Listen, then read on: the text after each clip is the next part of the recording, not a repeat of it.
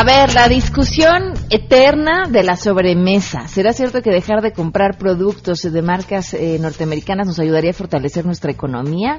¿O boicotear a ciertas empresas? ¿O no viajar a Estados Unidos? ¿Qué es lo que hay que hacer? Hoy pondremos ese tema sobre la mesa. Los mexicanos consuman los productos hechos en México. Y esto no significa distinguir si las empresas que lo realizan sean nacionales o no. Lo importante es que están esos productos hechos por manos mexicanas. Además, tenemos como siempre buenas noticias y muchas cosas más, así que quédense porque así arrancamos este miércoles a todo terreno. MBS Radio presenta a Pamela Cerdeira en A Todo Terreno, donde la noticia eres tú.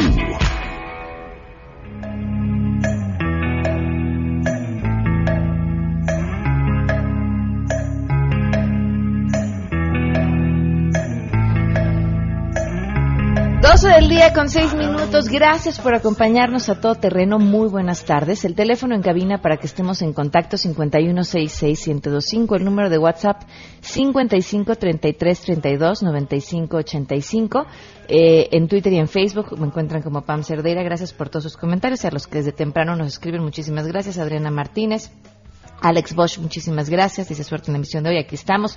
Eh, Viridiana Sánchez, muchísimas gracias. Le urge que sea viernes. Víctor Manuel Alamillo, muchísimas gracias por escucharnos. Carlos Gallegos también dice bonito miércoles, es un día extraordinario. Gracias por estarnos escuchando. Olga, muchísimas gracias. A todos los que nos escriben. Yo tengo sentimientos encontrados. Eh, bajo esta nueva información que tiene que ver con eh, pues un comentario del secretario de Seguridad Nacional de Estados Unidos, John Kelly, sobre la posibilidad de solicitar las contraseñas, las contraseñas de las cuentas de redes sociales a las personas que están solicitando una visa. No es un hecho aún, pero es una posibilidad. Y, y no encuentro prácticamente con qué compararlo. Eh, me traslado a la era antes de Internet, y, no sé, quizá con darles autorización para que escuchen tus conversaciones telefónicas. Este, no, sé qué previo a las redes sociales se pueda comparar con la posibilidad de dar las contraseñas. Y fíjense, esto no es nuevo.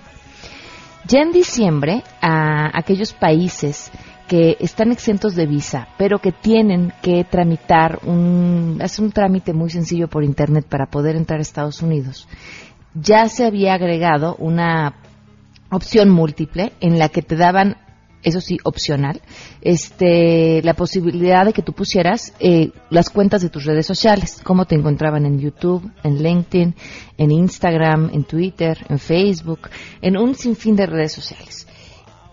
Era opcional, o sea, podías o no ponerlo.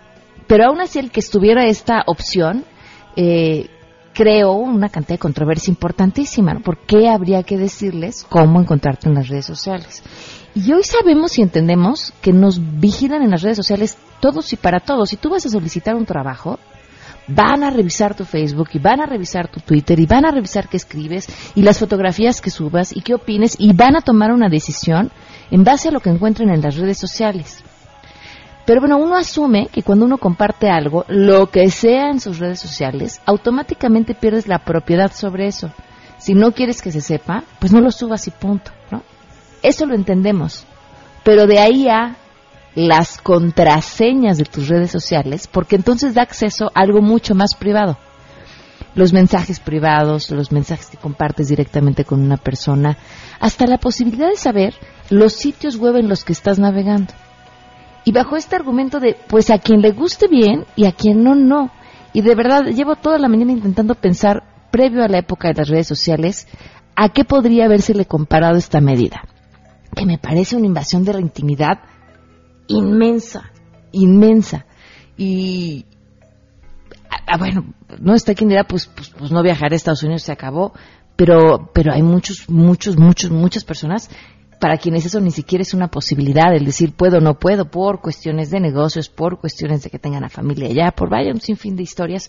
Y me encantaría, ojalá me puedan compartir su opinión y, decirme ustedes qué piensan, qué sentimientos les genera. A mí es el de una invasión de la intimidad enorme, ¿no? Las contraseñas uno no las comparte pues casi, casi ni con la pareja. Ya me, van a mandar un mensaje para reclamarme ahorita, seguro, pero darlas para solicitar una visa para poder entrar a un país suena de lo más salvaje. Bueno, 12 con 10 minutos. Vamos con la información, en lo que los dejo con eso en mente. Y saludo a mi compañero Carlos Reyes.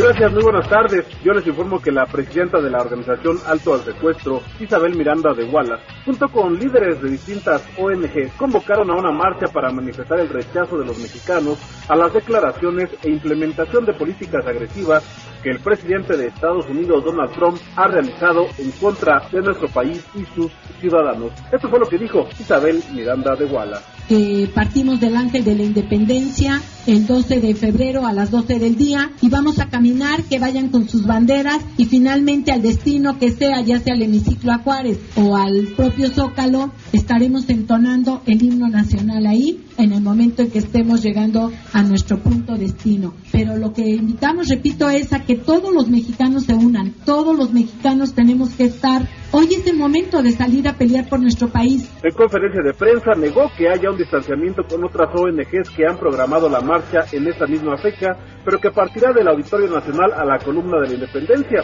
y argumentó que esto es para hacer más amplia la protesta y abarcar prácticamente todo paseo de la reforma. Noticias MBS, Carlos Reyes. Refuerzan la UNAM y la SEP programas y capacitación de profesores en ciencias y lenguas, sobre todo coreano y chino mandarín. Escuchemos al secretario Aurelio Nuño Mayer y al rector Enrique Graue. Es parte central de salir al mundo y de recibir al mundo.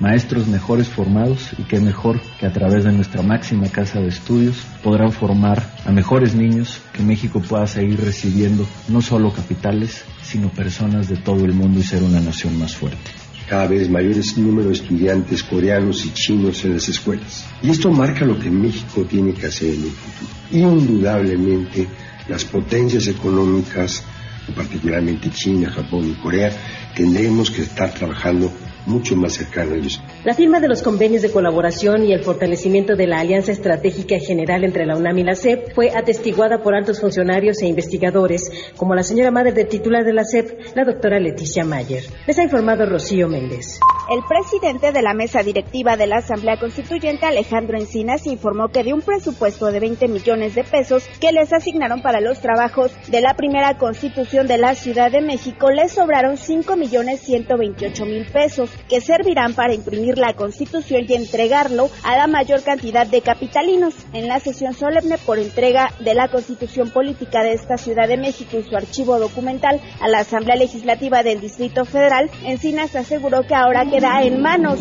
precisamente de los diputados locales las leyes reglamentarias para hacer valer esta primera Carta Magna. Asimismo, a nombre de todos los diputados constituyentes ofreció su asesoría y la de sus compañeros para las leyes secundarias y esta nueva reglamentación. Reportó Ernestina Álvarez. Gracias, una mujer policía resultó lesionada la víspera luego que el conductor de una camioneta se opuso a la instalación de un inmovilizador en calles de la colonia Juárez. En su ida, el ciudadano de origen albanés de 33 años de edad embistió el triciclo que los uniformados utilizan para transportar los candados, el cual impactó al oficial proyectándola contra el pavimento. Reportes policiales refieren que el motivo de la infracción fue por boleto vencido, por lo que al informarle que sería colocado el inmovilizador subió a su vehículo para ponerlo en marcha y evitar la sanción. Al momento de arrancar provocó una primera caída del oficial Marisol Cervantes, quien luego de incorporarse de nueva cuenta cayó debido a que el conductor aceleró arrastrando el triciclo, el cual golpeó a la uniformada. El sujeto fue detenido en la esquina de Paseo de la Reforma y Abre y puesto a disposición de la Agencia Ministerial Cuauhtémoc II, donde se determinará su situación jurídica. La uniformada fue llevada a un hospital para su atención médica. Dentro del vehículo, los preventivos encontraron un dispositivo de toques eléctricos, así como un machete y diversas pastillas que quedaron a disposición del representante social informó Juan Carlos Alarcón. 12 del día con 14 minutos. Miren algunas respuestas. Gerardo Chávez me dice en Twitter, lo más parecido a darles la contraseña en la embajada a la hora de solicitar una visa, a darles la contraseña a tus redes sociales, sería darle las llaves de mi casa a un desconocido o el diario privado de un adolescente a sus compañeras.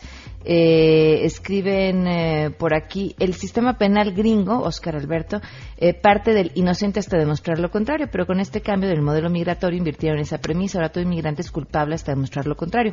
Por eso que te exigen tu contraseña. Eres culpable de ser enemigo de Estados Unidos hasta que tú no les demuestres lo contrario. Comienzas entonces dando tu contraseña y si te niegas, entonces eres culpable porque algo ocultas. Este, Carlos dice, requerimos en México ir pensando también en estudiar en caso de poner visas a nuestros visitantes. Obviamente dirigido a los norteamericanos, nosotros como país requerimos garantías de nuestra soberanía. Se han escuchado casos de extranjeros que han delinquido en nuestro país y siempre hemos sido tapete o alfombra de todos ellos. Lo que comentaste es una violación a nuestras garantías y derechos humanos. Fíjate, Carlos, que ese tema de, y ahora nosotros les pedimos, les pedimos visa, no lo sé. Eh, creo que el turismo extranjero representa una parte de los ingresos de nuestro país importantísima no sé si esa sería la respuesta correcta.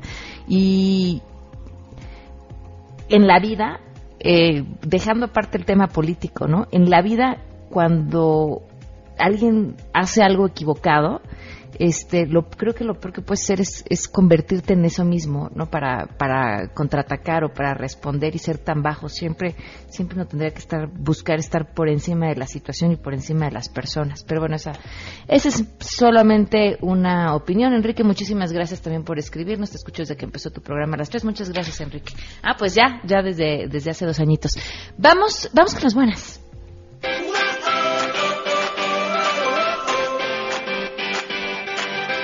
Hijo, se les va a antojar y yo que traigo esta tarde un antojo de dulce, peor tantito.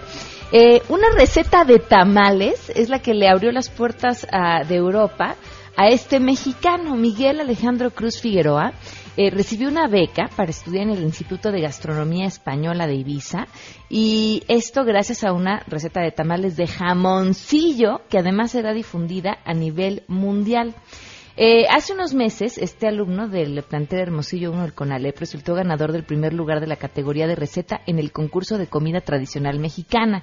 Y a raíz de este premio fue invitado por el Instituto de Gastronomía Española para llevar el curso en gastronomía típica española y molecular. Y además de que su receta apareció en el recetario de una empresa chocolatera. Ahora, los pasos para esta preparación aparecen en el recetario de esta compañía, del que se repartirán más de 450 mil en todo el mundo, bajo la denominación de tamales de dulce de leche. Híjole, yo sí quiero la receta. Eh, parte de lo que dice él es que la novedad de este tamal es que la masa es dulce, sazonada con miel de abeja, nueces, leche y cacahuates, por lo que es ideal que además sea consumido con un café negro estilo sonorense. Eh, este primer lugar de este estudiante de la carrera de alimentos y bebidas eh, ha logrado sobresalir más allá de las fronteras del país. Es parte de lo que dice el director general con Alep Sonora, con una receta típicamente mexicana. Y el jamoncillo, el jamoncillo que es una delicia. Yo nada más oigo jamoncillo y, me, recuerdo a ver si nos escucha eh, alguien en Sonora. Las coyotas de jamoncillo, que son una delicia. Y es así una masa, pues una masa como dulce, como del tamaño de una tortilla, pero rellena de este jamoncillo que pues tiene un sabor como parecido entre la cajeta y el dulce de leche que, bueno, bueno, ya vamos a parar porque si no nada más de estar hablando vamos a subir 3 kilos. 12 con 18. Vamos a una pausa y continuamos a todo terreno. Más adelante A Todo Terreno. Llevamos mucho tiempo debatiendo qué podemos hacer para apoyar a la economía del país, dónde está el movimiento correcto, qué desde la ciudadanía nos toca hacer. Tenemos una mesa para platicar sobre esto al respecto. Hacer más trabajos donde solo puedan participar los mexicanos. Si te perdiste el programa A Todo Terreno con Pamela Cerdeira, lo puedes escuchar descargando nuestro podcast en www.noticiasmbs.com. Pamela Cerdeira regresa con más en A Todo Terreno, donde la noticia eres tú. Marca el 5166125.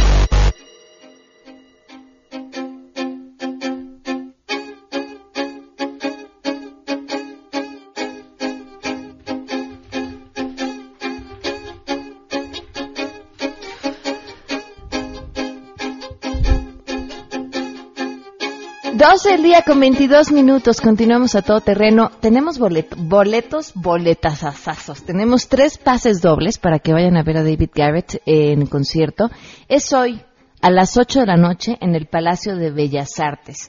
Si quieren sus boletos, lo que tienen que hacer es llamar en este momento al 5166-1025. Las primeras tres llamadas que nos digan que pueden pasar por ellos el día de hoy para que a las 8 de la noche se vayan al Palacio de Bellas Artes y disfruten de este concierto. Y ahí nos mandan fotos o lo que sea el día de mañana y esperamos además que se la pasen muy, muy bien. 5166 1025 es el teléfono en cabina. Mucho se ha discutido a raíz de todo lo que está pasando en Estados Unidos y por supuesto que nos toca y nos afecta a nosotros. ¿Qué tenemos que hacer para ayudar a la economía del país? Aquí hemos tocado de forma breve en distintos espacios qué nos toca desde el punto de vista de, los expertos que, tenemos y yo me imagino que es también parte de la conversación de todos los días que tienen eh, con sus familiares en su casa en el trabajo no eh, salimos primero a preguntarles a ustedes qué opinaban qué creían que se podía hacer y ahorita regresamos a platicar en esta mesa queremos conocer tu opinión a todo terreno ¿Qué cree que puede hacer usted para impulsar la economía mexicana? Bueno, eh, más que nada apoyar al mercado nacional y comprar más productos hechos aquí en el país, aquí en México y este y pues no comprar tanto importado, que es lo que necesitamos apoyarnos ahorita, ahorita que está este presidente. Hacer más trabajos donde solo puedan participar los mexicanos. Yo creo que podemos empezar por consumir productos hechos en México y más aparte de productos hechos en México, de empresas que sean mexicanas. Pues para empezar, trabajar, trabajar lo más que se pueda y este pues tratar de que crezca el negocio y pues no hay otra. A todo terreno. Agradezco enormemente a Guillermo Barba, eh, economista, autor del blog Inteligencia Global en Forbes México, que nos acompaña. ¿Cómo estás, Guillermo? Gracias, Pam. Buenas tardes eh, y muchas gracias por invitarme. Gracias por estar con nosotros. También vía telefónica el doctor Eliseo Díaz González, profesor investigador del Departamento de Estudios Económicos del Colegio de la Frontera. Gracias por estar con nosotros. Muy buenas tardes. ¿Qué tal, Pamela? Muy buenas tardes. Un gusto. Pues, ah, Guillermo, habíamos platicado brevemente contigo eh, sobre este tema. Te, te lo comentaba porque yo había leído en la revista, bueno, en un portal, eh, y hablaba sobre la importancia de comprar local y comparaba el dinero que entraba a, o que se movía dentro de una economía a, la sangre en el cuerpo, ¿no? Y decía, y cuando ese dinero sale y se va hacia el extranjero es como si tuvieras una cortada. Entonces estás perdiendo sangre.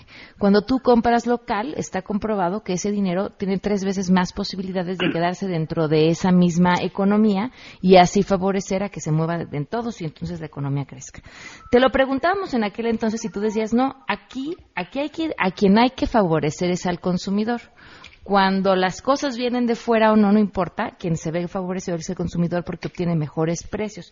¿Podrías comentarnos más sobre este punto de vista? Sí, definitivamente eh, es un grave problema eh, eh, económico que la percepción de la sociedad eh, todavía sea de que el comercio es, una, es un juego de suma cero o la creación de riqueza es un juego de suma cero en la que yo voy a ganar lo que tú pierdas, es decir, yo voy a acumular más riqueza, voy a venderte algo y tú, tú, yo me voy a aprovechar de ti. Nos fijamos, es el discurso de Trump que dice que México se ha aprovechado y otros países se han aprovechado de Estados Unidos porque tenemos un déficit comercial y ellos tienen Estados Unidos un déficit comercial con nosotros. Entonces, es esta misma idea que eh, de origen mercantilista desde el punto de vista económico que ya fue superada por la teoría económica y totalmente desechada porque muy sencillo si el juego si la creación de riqueza y de valor es un juego de suma cero pues entonces nada más habría eh, unos, un solo país rico y todos los demás seríamos pobres y esto esto no es así. En realidad el comercio eh, beneficia a, a ambas partes a quien compra y a quien vende y esto esto lo podemos entender de la siguiente manera cuando tú, si tú, y por eso es muy importante que el comercio sea libre, eh, la persona que vende valora más el dinero que recibe del consumidor que, que lo que está vendiendo. y la persona que compra valora más el producto adquirido a, eh, que, el dinero que entrega por él. Si esto no es así, si yo valoro más el dinero que tengo en la bolsa y, y lo valoro más que entregarlo a cambio de un producto, entonces simplemente no realizo la compra así de sencillo. En cambio, cuando una relación, una relación comercial se lleva a cabo, te repito, es un, es un juego de ganar, ganar, porque ambas partes se benefician. Gana el, vendedor que recibe el dinero de su venta y lleva una utilidad, y gana el comprador, el consumidor, porque aumenta su bienestar adquiriendo un bien eh, un producto o servicio. Entonces, el comercio, por eso es que eh, abona al crecimiento económico, a la creación de riqueza y de valor y, y, toda, la, y toda esta dinámica de generación de empleos, etcétera, porque el, juego del comercio no es uno de suma cero, sino uno ganar, ganar. Y el proteccionismo, el mercantilismo, el juego de, suma cero, de que creo que yo creo que el otro me, me saque a mí, es un juego de perder, perder, porque si lo tengo en mente que el otro me está saqueando, yo no voy a estar de acuerdo, a mí me enoja y entonces voy a hacer todo lo posible para poner barreras a, que esté saqueando. Y entonces viene el juego del odio, así como el libre comercio conduce a la paz, al entendimiento entre países y a la convivencia pacífica, el, el proteccionismo lleva a todo lo contrario, al conflicto, a la xenofobia, al odio y eventualmente a la guerra. Esta semana, el lunes, Jack Ma, que es el segundo hombre más rico de China, y eh, el, presidente ejecutivo de Alibaba Group, que es el gigante del comercio electrónico en China, lo decía muy claro, sin, sin libre comercio habrá guerra, y esto, por desgracia, así ha sido históricamente y lo seguirá siendo. Doctor Eliseo, ¿cómo lo ve? Hola, ¿qué tal? ¿Qué tal? Eh, mire usted, eh, sí coincide en gran parte con lo que afirma Guillermo. Este, no es pues una respuesta equivalente lo que tiene que dar México frente a lo que está haciendo en Estados Unidos el, nuevo presidente, ¿no? Eh, además hay lo siguiente, la economía mexicana se ha globalizado prácticamente. Entonces, eh, muchos de los productos que consumimos están hechos en México, efectivamente, por empresas multinacionales, empresas de otros países. ¿Qué autos consumimos? Pues Ford, Chevrolet, etcétera, etcétera. Y son, pues, eh, consorcios norteamericanos que fabrican en México, ¿no? Hay algunas empresas, por ejemplo, Honda, que parte de su producción la hacen en otros países, por ejemplo, Estados Unidos. Algunos de los modelos de Honda vienen de Estados Unidos, ¿no? ¿Qué vamos a decir? Compremos los Hondas que están hechos en México, pero no los Hondas que vienen de Estados Unidos. Eso no se puede. Yo creo que la realidad de la globalización ha hecho que ya prácticamente casi toda la producción en México, incluso la que se consume domésticamente, tiene componentes importados muy importantes. Entonces, también el consumirlo hecho en México no necesariamente significa que estás consumiendo productos netamente mexicanos. Hay muchos componentes dentro de ese producto que vienen del extranjero, ¿no? Eh, yo creo que lo que tenemos que hacer eh, a nivel de política económica, por ejemplo, es lo siguiente, mire usted. Eh, en, general, la, la economía se puede dividir en dos grandes conjuntos de bienes que son aquellos que son comercializados internacionalmente y los que solo son comercializados internamente. ¿no? Entonces, lo que México tiene que hacer es fortalecer ese rezago que tenemos en los bienes que no son comercializados internacionalmente, es decir, en todos los, los bienes que son producidos y que se consumen en México, ¿no? Este, para poder ampliar la actividad económica por ese lado. Lamentablemente, eh, esta es una tarea que no se ha hecho en muchos años, ¿verdad? Y ahí nos va a requerir un esfuerzo de políticas fiscales este, y políticas de impulso al emprendimiento que no estamos tomando en cuenta actualmente. Otro de los grandes temas era el llamado al boicot a las transnacionales. ¿Cómo lo ven? Bueno, no sé, este, eh, puedo claro, la palabra adelante. Gracias. Pues mira, eso es exactamente el peor de todos los escenarios, porque una cosa es llamar a consumir lo hecho en México, lo cual está muy bien y cualquiera que quiera hacerlo y debería de, seguir esa, esa política de decir, bueno, yo por convicción propia he decidido consumir solo productos hechos en México, lo cual, por cierto, este, lo llevaría a muchas complicaciones para comunicarse, porque probablemente ni siquiera pueda cargar celular. Eh, pero bueno, supongamos que una persona decide que, que, va a consumir solo productos hechos en México. Eh, está muy bien, eh, y debe de hacerlo y promover su consumo y promover este tipo de medidas y de ideas. Está genial hasta el punto en el que ya lo que ya no se vale es llamar al boicot, porque no hay gran diferencia entre decir que lo hecho en México es mejor solo por el simple hecho de serlo y aquellas palabras que Trump ha dicho de eh, que eh, los, los, los, trabajadores estadounidenses son los mejores del mundo y por lo tanto hay que, hay que cuidar solamente el trabajo estadounidense. Habría que preguntarle al señor Trump, oiga, ¿y por qué los estadounidenses, los trabajadores estadounidenses son los mejores del mundo?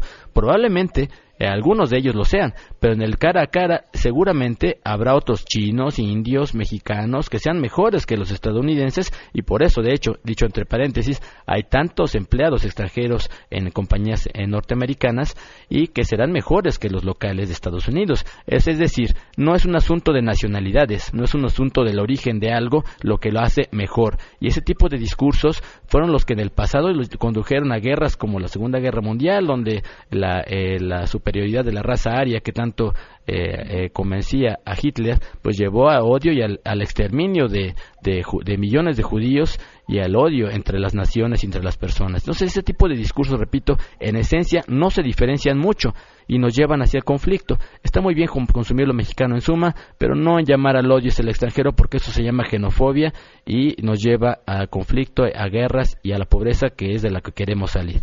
Doctor. Eh, sí, mire, eh, yo creo que tenemos que tomar en cuenta lo, lo que significa eh, el nuevo presidente de los Estados Unidos y las nuevas políticas que está tratando de implementar. Yo no creo que se trate de un cambio en la te, de, de, tendencia histórica, digamos, hacia eh, la integración de los mercados y la globalización y la producción mundial. Yo creo que Trump representa un accidente, ¿no? Eh, de votantes enojados, ¿verdad? Desencantados, con este, políticas que no les han favorecido, con un sesgo del, de, del desarrollo y la innovación tecnológica que los ha dejado fuera, digamos, de la nueva sociedad, ¿no? y ese votante es el que se impuso en las elecciones eh, pasadas, ¿no? Eh, entonces tampoco tenemos que reaccionar nosotros tratando de, modificar el rumbo, eh, el, la, la, la, dirección que, que, que hemos tomado en, la economía del país, ¿no? Eh, es muy difícil boicotear productos, por supuesto, norteamericanos en México. El caso de las franquicias, por ejemplo. Las franquicias, bueno, norteamericanas como Starbucks y demás, pues son eh, propiedad de firmas mexicanas, de empresas mexicanas en México, ¿no? Que pagaron la franquicia maestra y han creado un conjunto de sucursales que están en el país. Hay dividendos, por supuesto, que obtiene eh, el propietario de esa franquicia, ¿verdad? Pero en general, pues utilizan insumos hechos en México, ¿no? Lo que ha hecho Starbucks y otras marcas de cafés a favor de la producción de café en México, en el sureste del país, ha sido una contribución muy grande, por supuesto, y es mano de obra completamente mexicana. Digo, ¿a partir de qué punto podemos decir no compremos y que quiebren, no? Si quiebran eh, estas franquicias, pues son cientos de miles de empleos que se van a perder. ¿Eso es lo que queremos? No podemos querer eso. La economía sí está armada, esto no va a dejar de ser así. Eh, muchas de las amenazas de Trump, y ese es el grave riesgo que tiene, no tienen traducción en, en términos de políticas económicas, ¿no? Si Trump, su preocupación es el déficit comercial que tiene Estados Unidos, no solamente con México, con México, con China, con Corea, con Alemania, con muchos países, con Canadá inclusive, la verdad lo que tiene que hacer es aprender de México, ¿no? Aquí en México el déficit comercial, la única época en que tuvimos superávit comercial fue en la década de los 80. ¿Y sabe por qué tuvimos superávit comercial? ¿Por Porque estábamos muy endeudados y necesitábamos pagarle al extranjero y para eso la economía tenía que estar generando divisas para poder pagar nuestros compromisos financieros. De otro, de otro modo, con excepción de China, ¿verdad?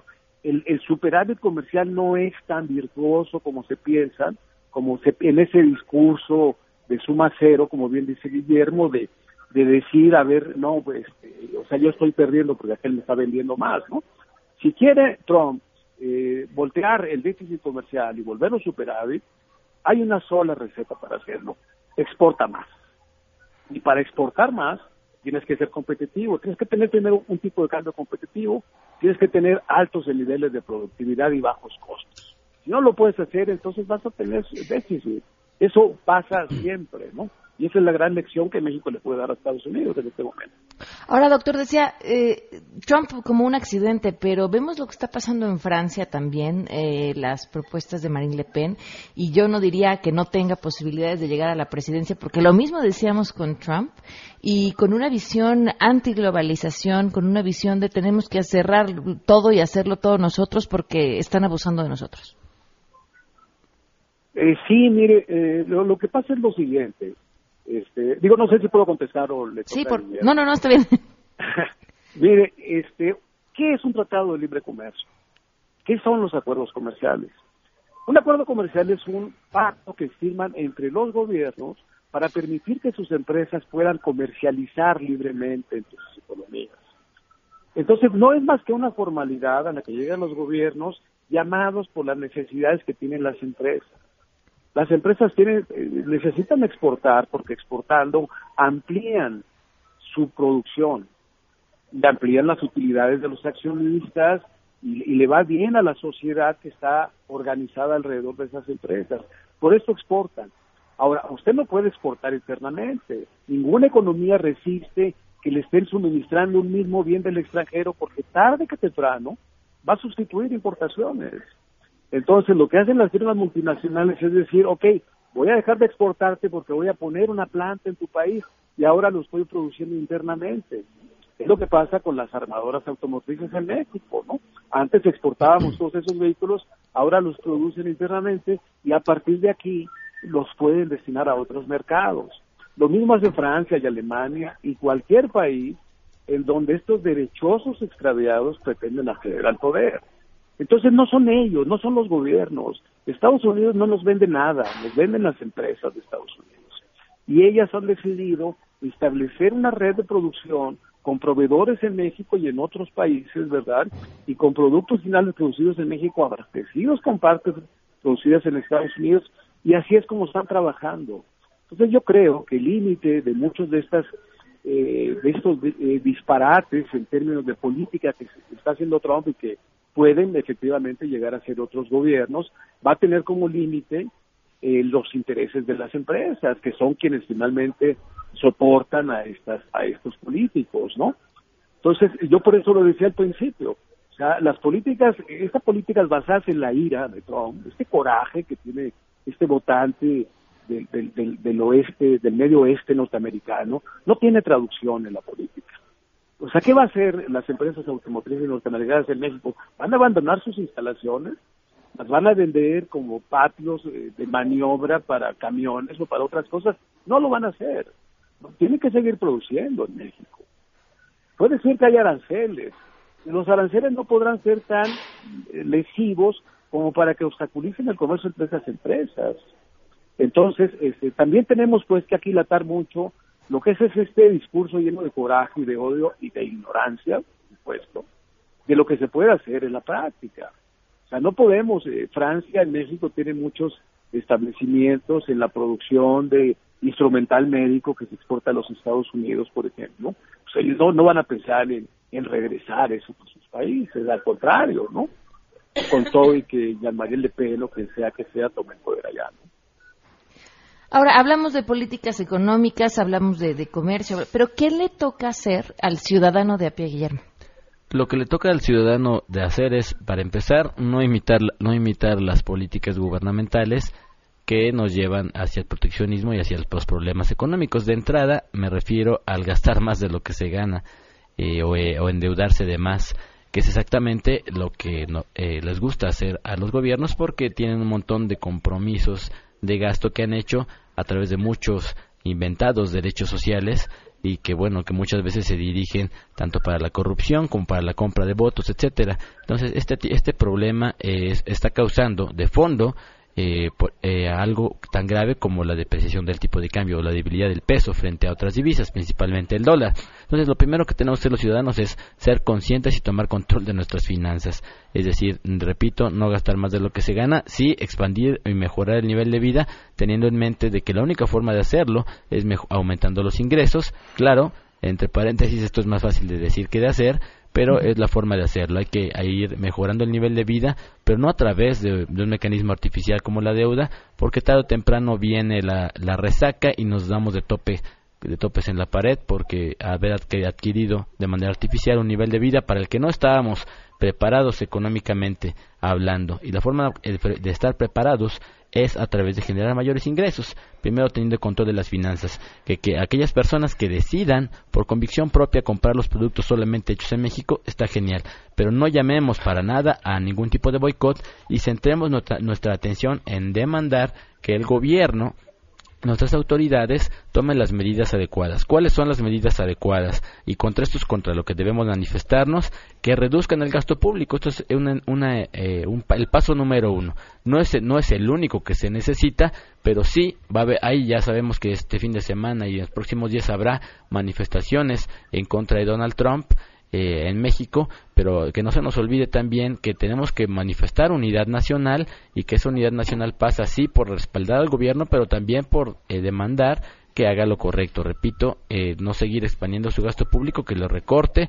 Tenemos ya un problema serio de que las calificadoras están comenzando a, prender focos amarillos sobre el nivel de deuda del país y del déficit y esto eventualmente no nos, no nos va a traer nada bueno si nos bajan la calificación.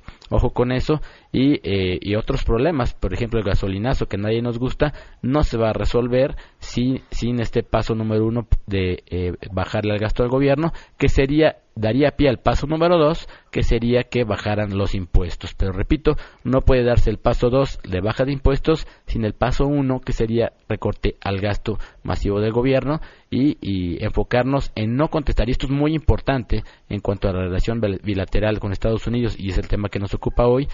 Eh, pedirle al gobierno que no cometa el error eventualmente de si Trump nos cierra la puerta, nos levanta una muralla económica, no cometer el error de adoptar medidas llamadas espejo. ¿Qué quiere decir? Que a cada medida proteccionista que eh, imponga Donald Trump le conteste el gobierno de este lado con una medida similar.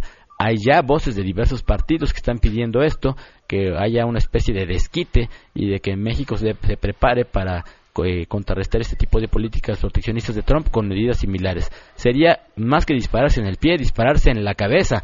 Si Trump lleva a su país a una crisis, y te puedo asegurar, Pamela, que así es, Trump lleva a Estados Unidos a una crisis y el proteccionismo a quien más va a perjudicar es a Estados Unidos, eh, no podemos seguir ese camino. Si ellos van hacia el precipicio, no podemos tomarlos de la mano. Al contrario, tenemos que ir en sentido contrario. Así como la, paz con, la violencia se combate con paz e inteligencia, lo mismo, el, el proteccionismo a la Trump se combate con apertura comercial y con inteligencia. Hagamos entonces eh, conciencia de esto y pidamos que eh, no, no, cometan estos errores. Decías tú y decías bien que el consumidor es el que debe de estar en el centro de las decisiones eh, económicas y políticas del gobierno porque el consumidor somos todos, de diferentes bienes, pero todos, sin excepción, somos consumidores, Pamela. Ojalá que eh, nuestras autoridades lo entiendan y nosotros, como ciudadanos responsables, no nos confundamos y pidamos no, no, pidamos lo que no debemos, sino pedir libertad económica, que es lo que nos va a dar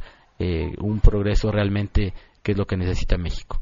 Ahora, de, hablabas acerca del recorte. ¿El, ¿El, recorte anunciado para este año es suficiente? Totalmente insuficiente. Y de hecho, te decía que hay una calificadora que apenas ayer decía que el recorte al gasto había sido menor al que se había prometido y que el, el déficit también lo fue. Y por lo tanto, la, la deuda se expandió más allá de lo que se tenía contemplado, de lo que se había propuesto.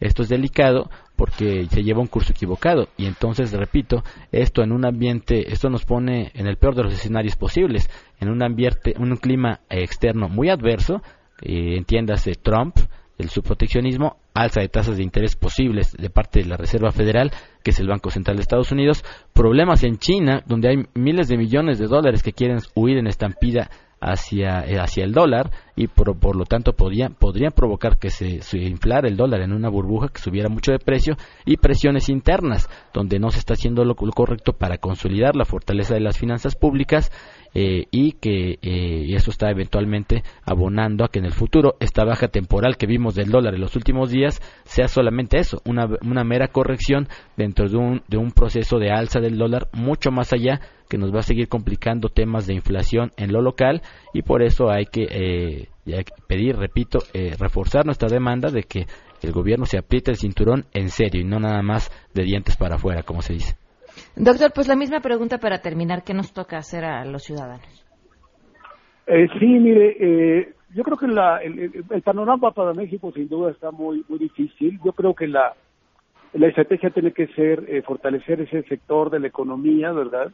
Que los consumidores ven directamente, como es esto de los artículos que se comercian internamente, el caso de los servicios, de la pequeña manufactura, este, de servicios personales, por ejemplo, que es necesario apoyar y fortalecer, ¿no?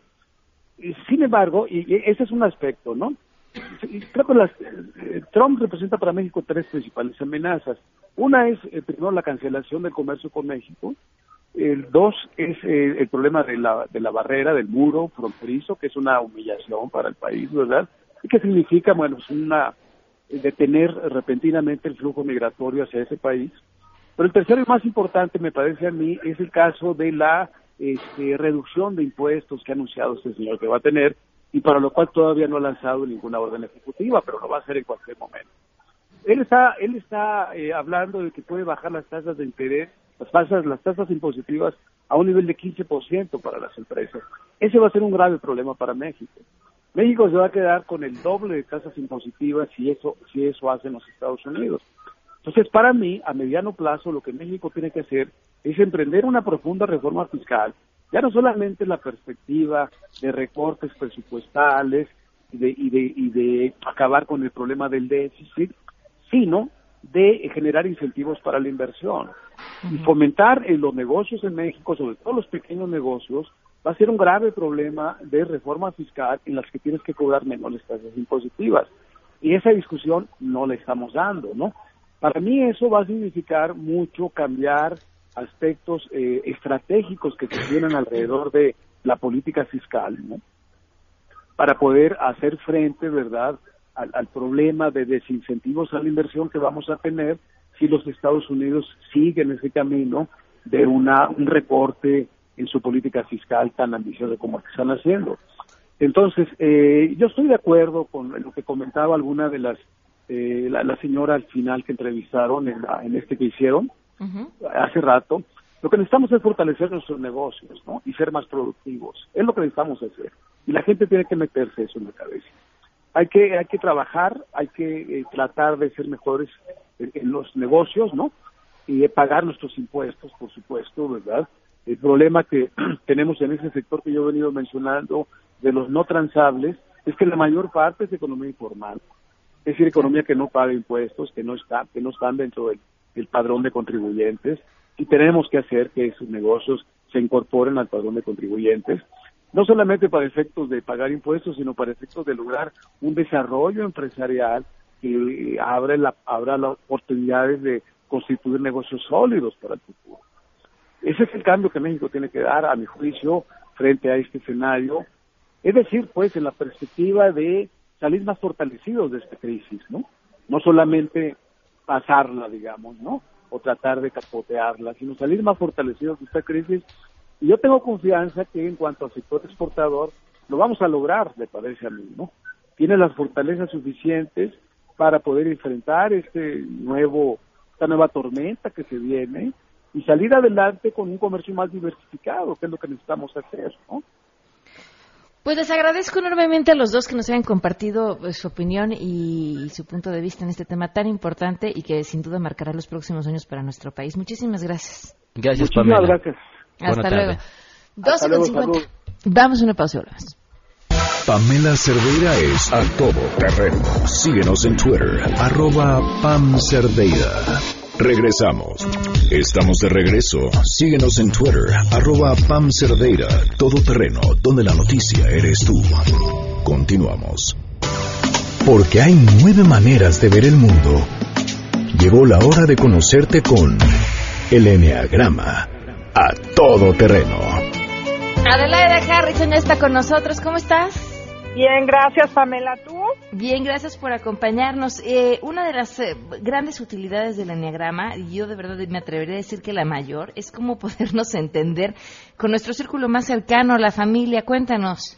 Así es, te cuento que el Enneagrama, así como se usa en las empresas para mejorar comunicación, planeación, toma de decisiones, nosotros diseñamos un sistema para hacerlo en la familia.